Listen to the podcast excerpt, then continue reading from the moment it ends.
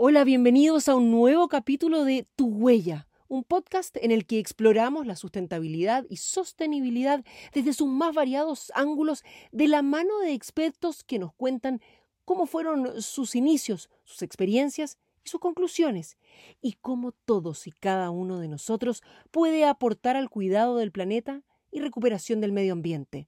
Soy Carolina Escobar, periodista dedicada a la sostenibilidad y a inspirar a quienes quieran sumarse a esta gran cruzada, porque estoy convencida de que si todos nos ponemos manos a la obra, lograremos restaurar los daños y vivir en armonía con la naturaleza. Eh, José Miguel Hernández que nos acompaña hoy, muchísimas gracias por tomarte el tiempo. Yo sé que sobre todo ustedes los abogados tienen los minutos contados, literalmente.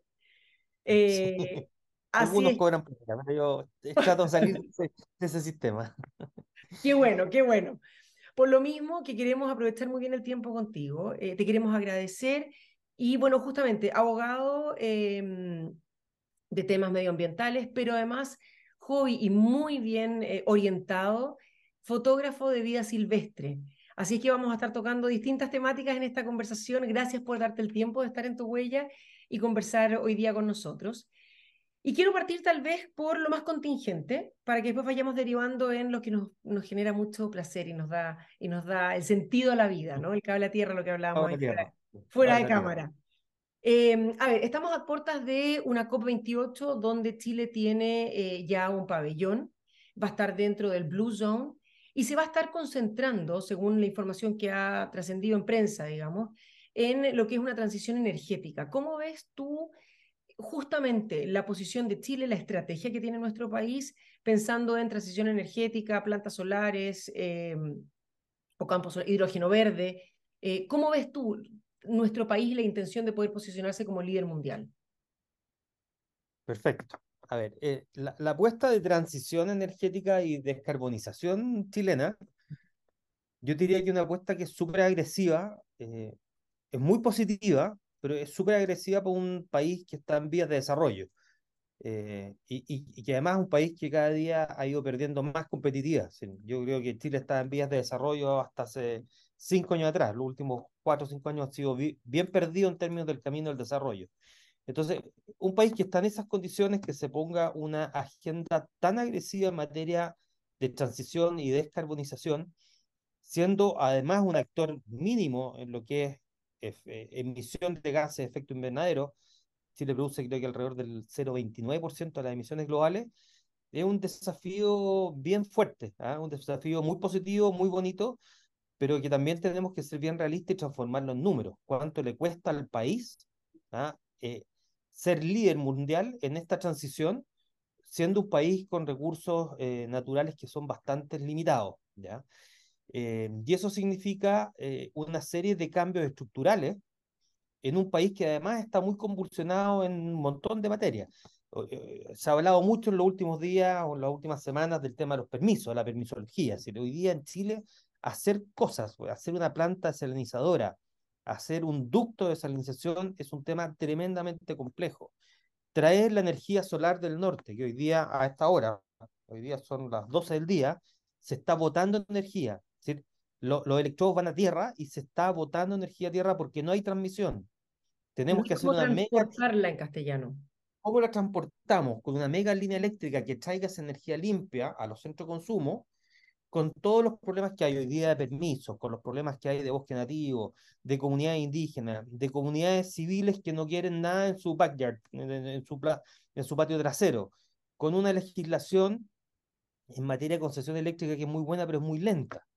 Entonces, estamos en, una condición que es muy compleja, que esa transición se vuelva eh, real desde el punto de vista material y económico, si es que no existe una voluntad país. Y ahí es donde yo encuentro que estamos con un problema en que la política pública dice una cosa, la gente tiene un discurso, pero en el momento de los que hubo, nos encontramos que la política pública se ve entrampada por la administración pública, donde estamos llenos de permisos y llena de demoras de permisos, y al final tenemos una sociedad civil que lo quiere todo, pero no en mi casa, o, no en mi patio trasero. Y eso hace que, hoy, que, la, que la condición hoy día, sobre todo en materia energética, sea una condición que es absolutamente bipolar. ¿Por qué es bipolar? Te, te lo explico. A esta hora, hoy día estamos hablando, son las 12 del día. Si yo voy a ver el costo marginal de la energía, es cero.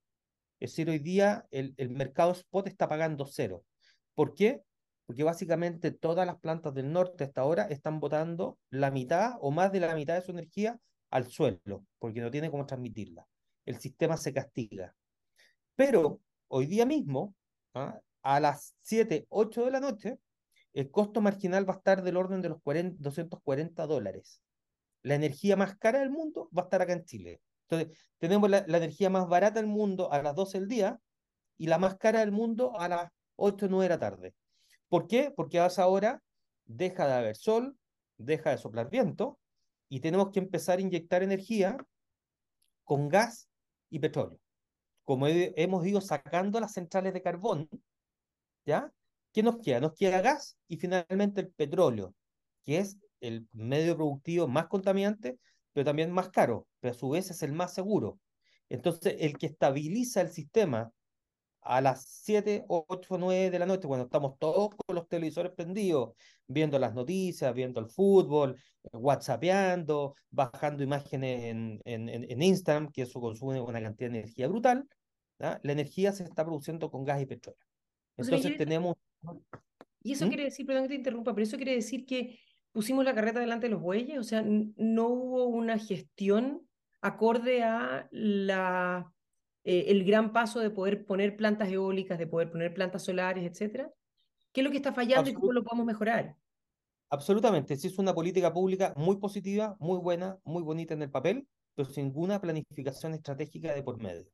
Entonces decidimos que en Chile las plantas a carbón las vamos a cerrar, que es un, el, carbón es destructivo, es nocivo para el medio ambiente, pero tiene, otra, pero tiene una ventaja, es barato y funciona 24/7. Yo he hecho andar una planta de carbón y funciona todo el día. Contamina, es feo, todo lo que queráis, pero le da estabilidad al sistema y es una energía barata. Si yo decido reemplazar el carbón y cerrar las plantas de carbón, tengo que haber tenido un plan B a la hora en que el, eh, en que el sol y el viento no sopla. ¿ah? Que eso generalmente es en la noche. ¿Ah? Y en la noche, cuando nosotros prendemos los televisores, prendemos las estufas, prendemos la calefacción. Y a esa, a esa hora hoy día estamos con ese problema. Entonces, no una planificación ni en materia de generación, ni tampoco una planificación en materia de transmisión. Hoy día no hay una línea eléctrica en Chile que sea capaz de traer toda esa energía que se está votando, traerla a los centros de consumo, que es básicamente la zona central y Santiago. Mm. Esa línea eléctrica fue adjudicada hace más o menos dos años atrás eh, y todavía está recién en una etapa inicial de aprobación ambiental, donde va a estar por lo menos dos o tres años en el papeleo administrativo. Y después viene todo el tema de la implementación de la servidumbre, que es negociar con todos los propietarios afectados para que recién esa línea pueda estar operando en ocho años más. Es decir, en Chile vamos a tener ocho años en esta condición de bipolaridad en materia de precios. Ya, y esto por más que nos eh, duela, eh, sorprenda, indigne, la emoción que genere en quienes nos estén escuchando, quiere decir también que metas que se podrían estar poniendo hoy no solamente en nuestro país, sino que otros también, 2030, 2035, 2050, ¿no son reales? Va a depender de la voluntad política. Primero, eh, hay una, como te decía, hay una línea que, que, va, que viene desde Quimal hasta Los Aguirre, desde María Elena hasta Santiago. Pero ya tenemos que estar pensando en la segunda línea HBC, que probablemente va a tener que venir desde Arica a Santiago. Pero probablemente recién cuando se termine esta línea en ocho, más, ocho años más, vamos a empezar a pensar en la nueva línea HDBC, que, que viene en corriente continua, no corriente alterna, tiene una tecnología distinta, para poder seguir transmitiendo energía con toda la capacidad de energía solar que tenemos en el norte. Pero también tenemos que pensar qué pasa con los sistemas de almacenamiento, qué pasa con las baterías, qué pasa con el viento. En Chile el viento es súper limitado, es decir, ya no va quedando buenos lugares con viento. Las buenas centrales eólicas ya se construyeron, ¿ah? las centrales eólicas con factores de planta de 35, 36% están construidas y operando. Hoy día lo que va quedando son malos factores de planta.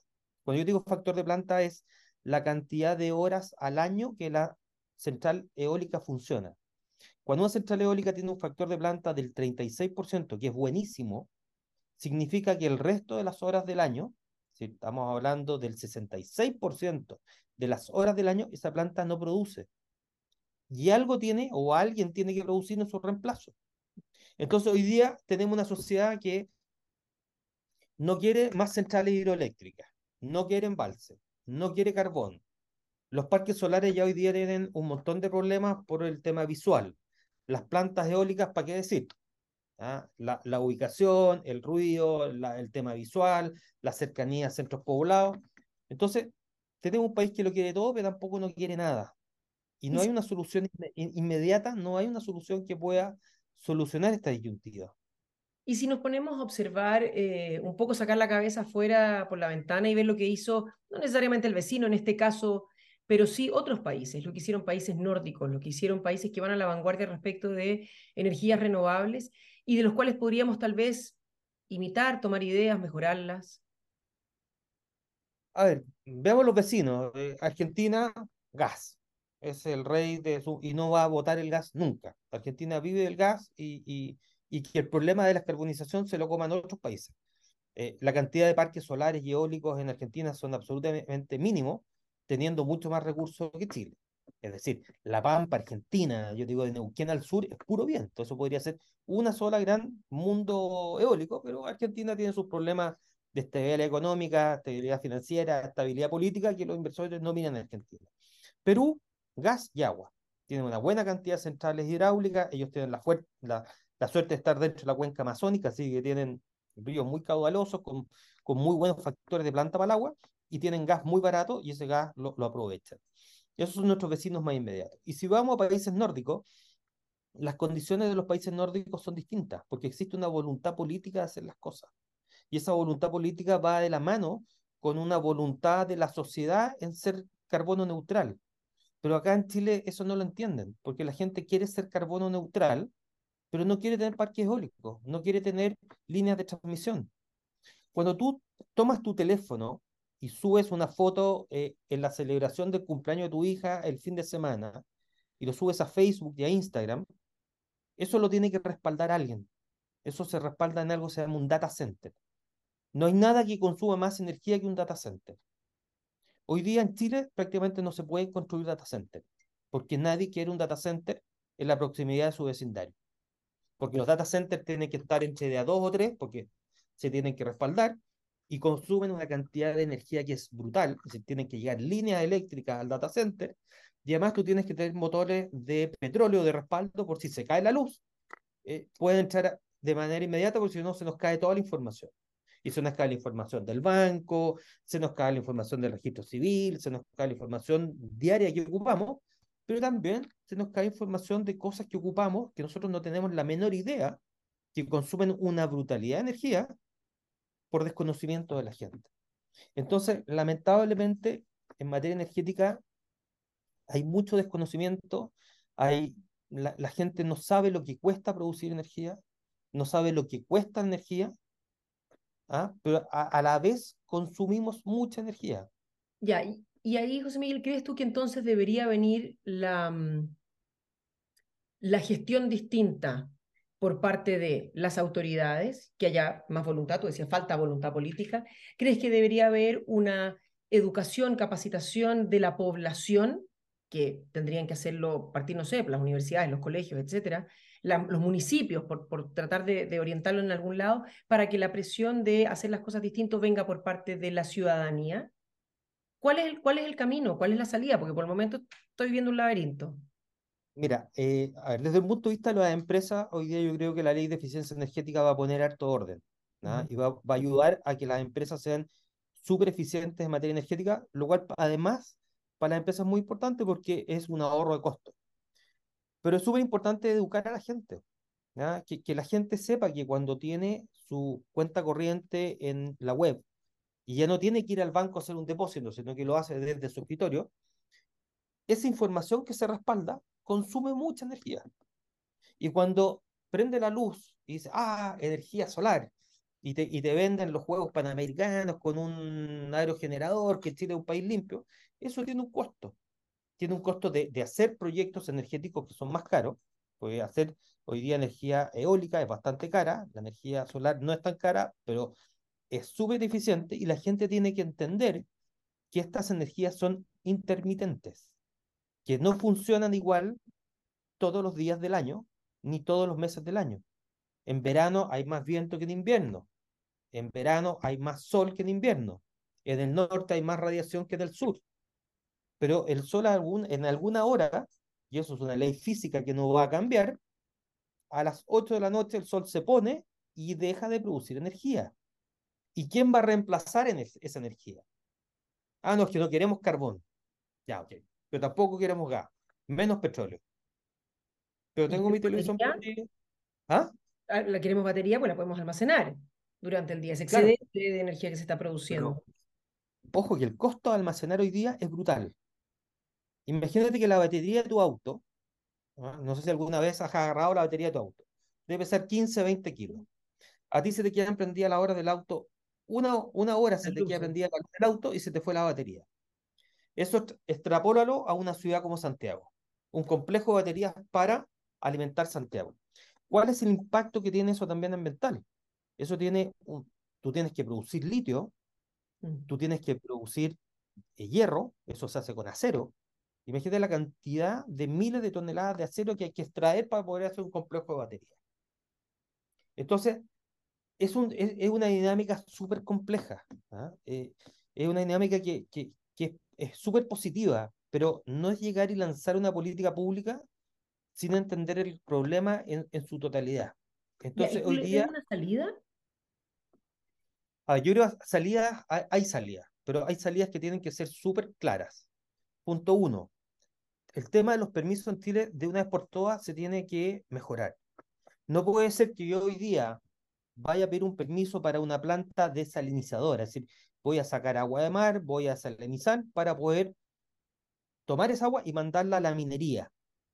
Entonces, en vez de que la minería esté ocupando las aguas de, los bofedales del norte, donde viven los flamencos, las vicuñas, donde se alimentan ah, y cultivan las comunidades indígenas, hoy día la minería dice, yo voy a tomar el agua del mar, la voy a desalinizar a mi costo, la voy a subir de cero metros a nivel del mar hasta los 4.000 metros a nivel del mar hasta la mina, bajo mi costo, para no competir. Pero te encuentras con que las concesiones marítimas se demoran 5 o 6 años porque a los marinos se les da la gana, porque no hay una voluntad en la Armada de agilizar el proceso. El peor trámite que existe en Chile está en manos de la Armada de Chile, de la Subsecretaría de Fuerzas Armadas, que no dan nunca las concesiones marítimas. Después no hay una ley. La, última, me imagino que debes eh, asesorar. Entre cuatro, cinco, seis años. ¿Ya? Y casi hay que pedirle, pero pedirle favor de rodilla a un marino para que te atienda para tramitar una concesión marítima de lo que sea. ¿Y esta experiencia ha sido solo tuya o ha sido también a, a nivel global? Mira, googlea hoy día en, en la web concesiones marítimas y te va a parecer que el gran tema de los últimos dos meses en materia de permiso es concesiones marítimas. El Consejo de Monetos Nacionales. Tú estás construyendo una obra, un acueducto, una línea eléctrica, te aparece un cacharrito de este porte, se paró la obra. Y ahí a que vaya alguien del, Consejo Monumento, de ahí a que se, la obra se libere, se levanta, está bajo los tiempos y criterios de un arqueólogo burocrático detrás de un escritorio. Mientras tanto, el país está esperando que la energía limpia, eólica y solar llegue a, Santiago, pero está parado por un proceso administrativo. Y finalmente, también tenemos errores sustanciales, como por ejemplo, la ley que permita que la desalación pueda imponer servidumbre forzosa lleva cuatro años durmiendo en el Congreso sin ningún avance. Es decir, si yo quiero desalar, yo soy una minera y todo el mundo me pone la presión la minera paga el 50% de los impuestos de este país, lo paga la minería. Los ingresos de este país es por la minería. La minería se quiere renovar, quiere ser limpia, quiere traer agua de mar y llevársela a la mina, pero no tiene una ley que le permita imponer servidumbre forzosa en el caso que un propietario diga yo no quiero que el aguaducto pase por mi campo o por, por el patio trasero de mi casa, como si pasa con la legislación eléctrica. Si yo quiero hacer una línea eléctrica, tengo una ley eléctrica que me permite imponer servidumbre.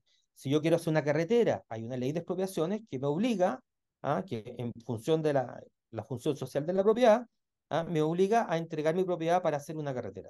Pero en materia, por ejemplo, de salación, estamos entregados a la suerte de la voluntad de las personas. Y un último, último tema, para no darte la letra, es también que una vez por todas definamos cuál va a ser la posición de Chile respecto al tema del hidrógeno verde, donde sí podemos tener una tremenda oportunidad.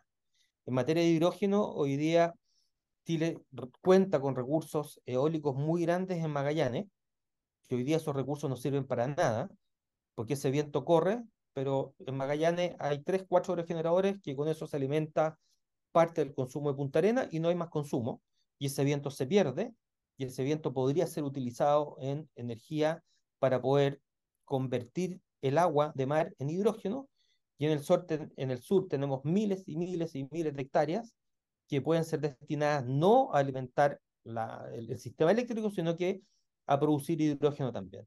Pero hay una política nacional de hidrógeno que en Chile está parada, que se, se dijo que se iba a anunciar en agosto, que todavía no sale, eh, donde genera incertidumbre respecto a dónde invertir y cuánto invertir en hidrógeno, mientras otros países ya van corriendo a pasos gigantados. Estados o sea, puede que nos quedáramos atrás en la carrera del hidrógeno, ¿verdad?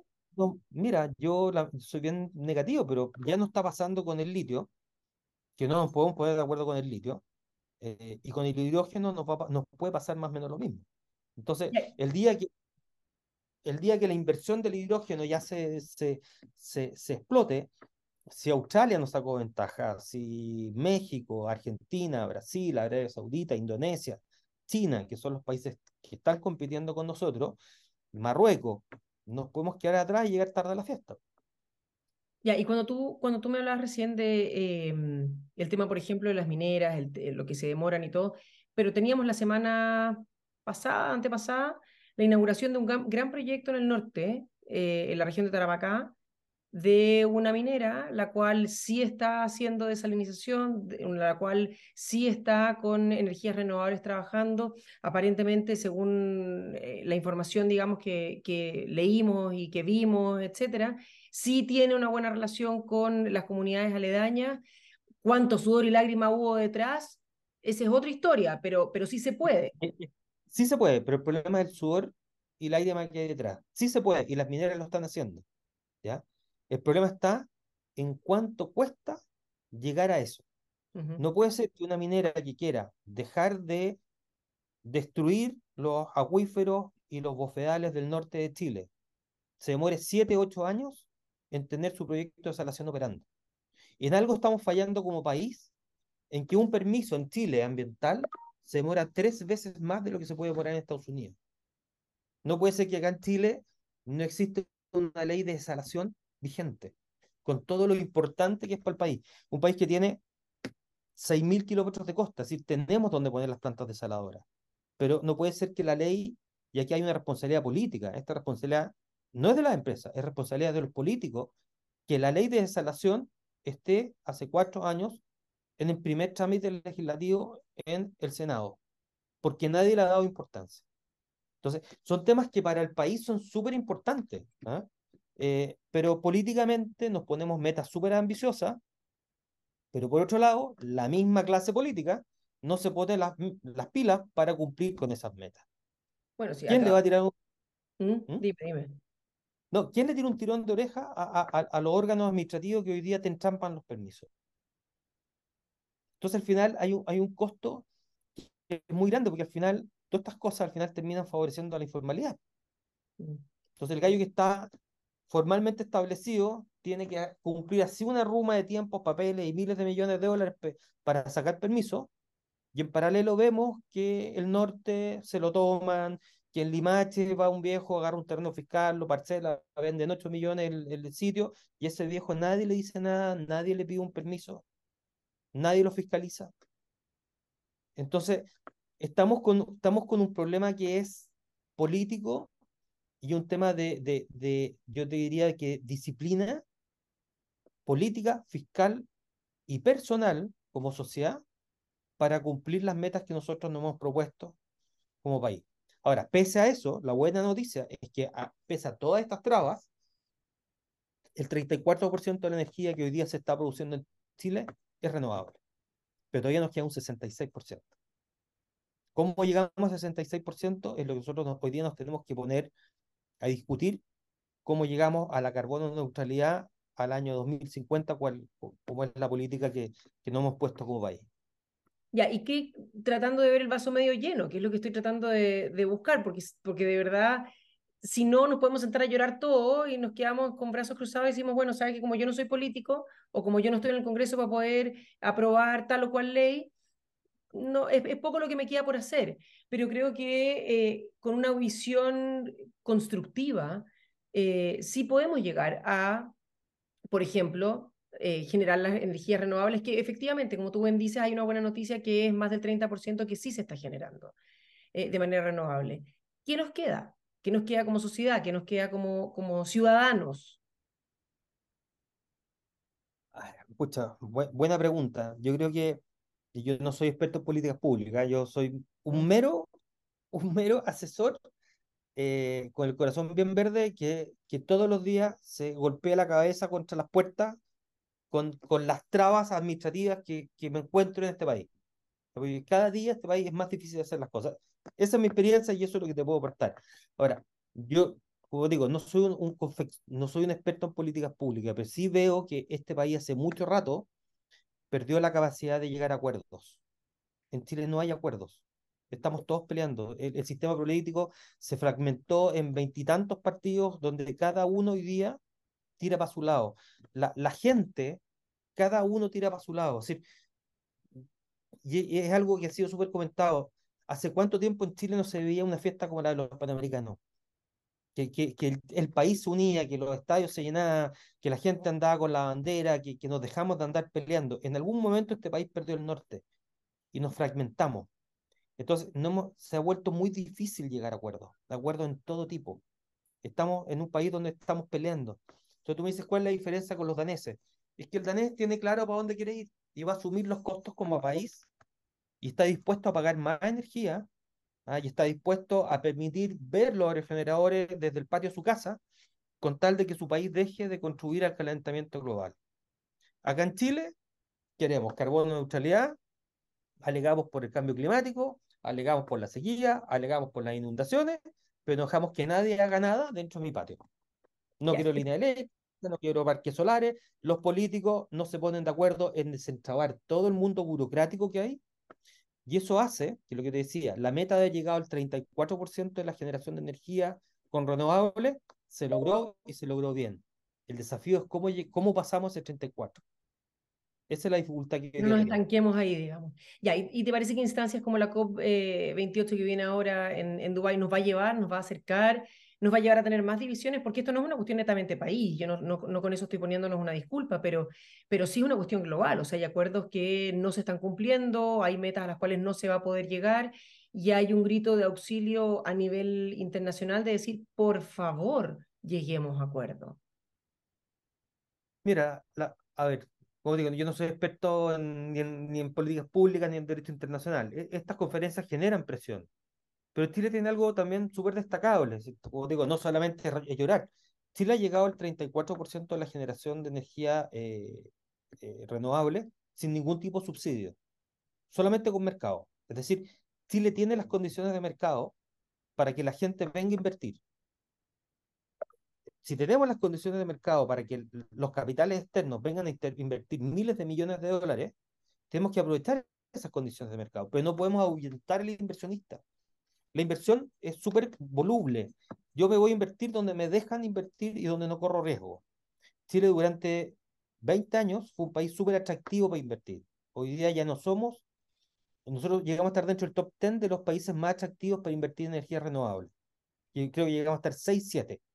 Es decir, las lucas europeas, sobre todo europeas, venían para acá.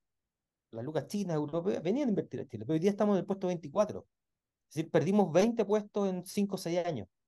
Seguimos siendo un país súper atractivo para invertir.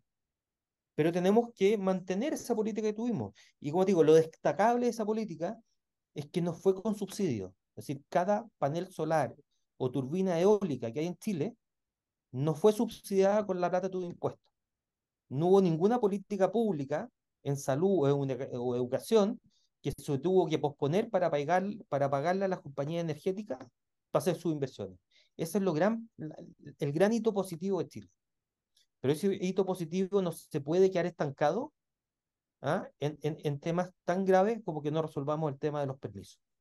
José Miguel, estamos súper pasados de la hora y sé que tienes un montón de otros compromisos, pero no quiero terminar esta conversación antes de ir a otro hito positivo y me refiero a eh, tus libros, en este caso el que está ya, ya, ya saliendo del horno, tengo entendido, eh, 365 Birds Chile. Cuéntanos de qué se trata. Ah, mira, es una, a ver, yo, mi cabo de la tierra, como te digo, te, te comentaba antes, a mí lo que me mata es eh, eh, fotografiar y observar naturaleza. Y Chile tiene unas condiciones de naturaleza bien especiales. Tenemos muy poquitas especies comparado con otros países, de ave y de fauna menos todavía. Pero tenemos mucho endemismo, es decir, especies que solamente viven acá. ¿Ah? Solamente, especies que solamente compartimos o con Argentina en la cordillera, o especies que solamente están en la Patagonia o en, en, en, en la Antártida. Entonces, si tú vas a Perú, claro, Perú tiene mil especies de aves, pero las comparte con toda la cuenca amazónica. Tú vienes a Chile, te encuentras con 400 y tantas especies de aves, pero que la gran mayoría son de aquí. Entonces, hacer fotos y hacer observación de naturaleza en Chile es un desafío súper super heavy, porque es muy difícil ver. Es muy difícil ver aves, es muy difícil ver fauna, y eso hace que sea un desafío súper entretenido. Entonces, lo que yo he estado trabajando con, con, con mi mejor amigo y socio es en dos libros. Un libro que van a ser 365 especies de aves, de fotografía de aves distintas. Es decir, cada especie va a tener una fotografía y queremos que sean 365 para que sea una, una foto, una foto, una ave por, por día, ¿ya? Y que la gente se dé el tiempo a un día al año agarrar el libro y estudiar una especie. Vamos a estudiar la loica, dónde vive la loica, dónde se reproduce, en qué estado de conservación está, cómo se llama en inglés, dónde la puedo encontrar en Chile. ¿ya? Ese es el primer libro que es el 365 aves de Chile.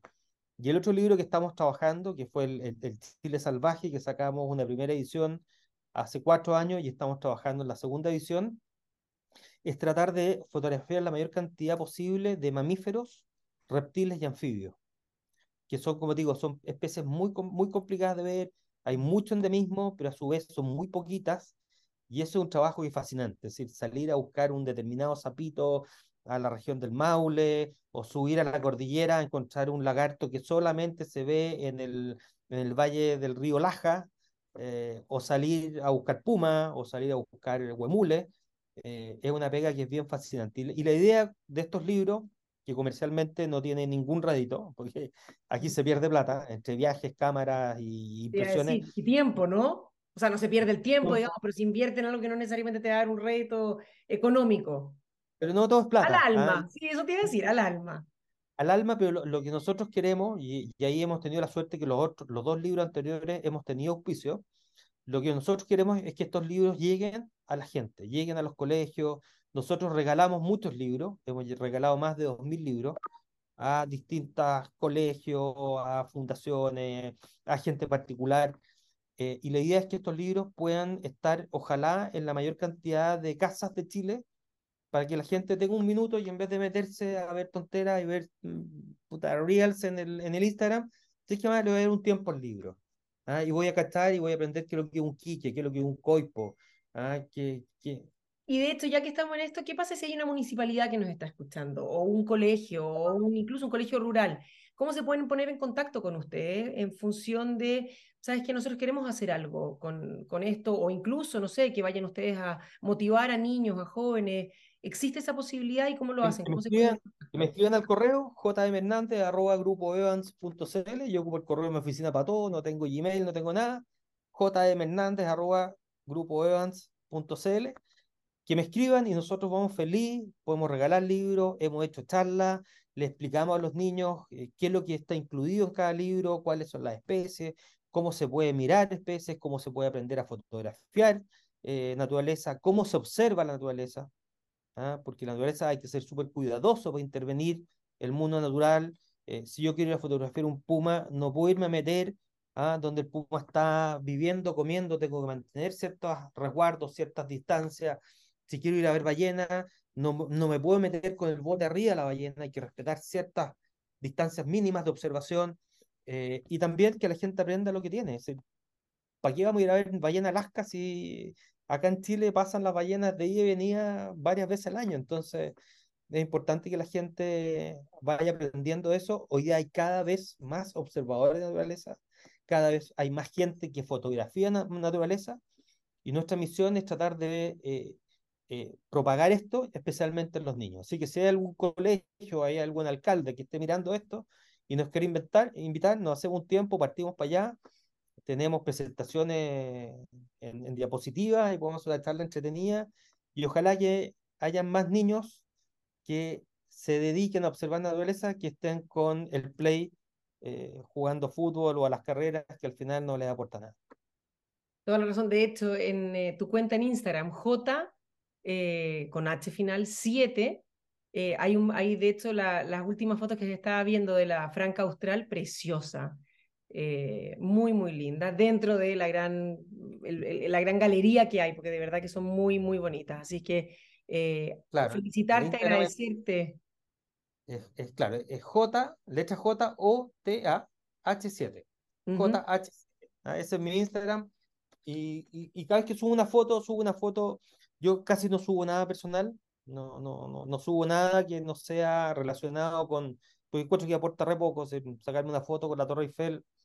Todo el mundo lo hace y, y, y me estoy riendo de gente que no puede hacerlo pero cada vez que saco una foto trato de poner una reseña de qué es el animalito que fotografié, dónde lo pillo, qué estado de conservación tiene, pues darle un poquito un contexto a la foto eh, para efectos de que la gente aprenda y cuide. Lo más importante es que la gente aprenda, cuide y que un fin de semana diga, le diga a los niños, ¿saben qué más? Eh, como digo, eh, se apagó el play, agarramos el auto y nos vamos al cajón del Maipo, como lo hacían nuestros viejos cuando éramos niños, en vez de agarrar a los niños a comer hot dog un bol. Yo creo que ese valor ¿ah? Yo creo que tenemos que volver a la calle, tenemos que volver a jugar a la calle, tenemos que volver al cerro, tenemos que volver a explorar, eh, porque estamos con una generación de jóvenes que se ha ido perdiendo con cosas que, que sirven poco y, y, que aporte no ayudan mucho al país. ¿ah? Ser el mejor jugador de play eh, ayuda poco, pero saber qué bichitos viven en el jardín de mi casa y cómo lo puedo cuidar, eh, aporta. Y es, y es, parte de lo que estábamos hablando recién. ¿ah? el tema de la descarbonización, el tema de ser un país limpio, es un tema que es mucho más complejo que ponerlo en un papel y es mucho más difícil que un buen discurso. Eh, es un tema que es holístico y es integral. Y ojalá que muchos más se sigan sumando. José Miguel Hernández, muchísimas gracias por haber conversado con nosotros, gracias por tu tiempo. Gracias a ti, gracias a ti por tu tiempo. Y gracias por el lindo trabajo que estás haciendo también. Muchas gracias a ti. Y bueno, ahí nos ponemos de acuerdo por interno para mandarte un par de libros de regalo. Para que bueno, tú lo puedas, te pasaste, te pasaste, un millón de gracias. Para que tú lo puedas ahí compartir con todos tus contactos, cuando tú tenías, yo he visto tu Instagram, tú tenías ahí un, tema muy bien armado y súper lindo. Así que escríbeme, yo te mando ahí unos 20 libros para que podáis eh, ayudarnos en este. Los, vamos, los vamos a poner en las redes, los vamos a regalar por ahí. Ya, eso, eso. un millón es una de gracias. de educación. Listo, pues, perfecto, me encanta. Que estés muy bien. listo, Gracias. nos vemos.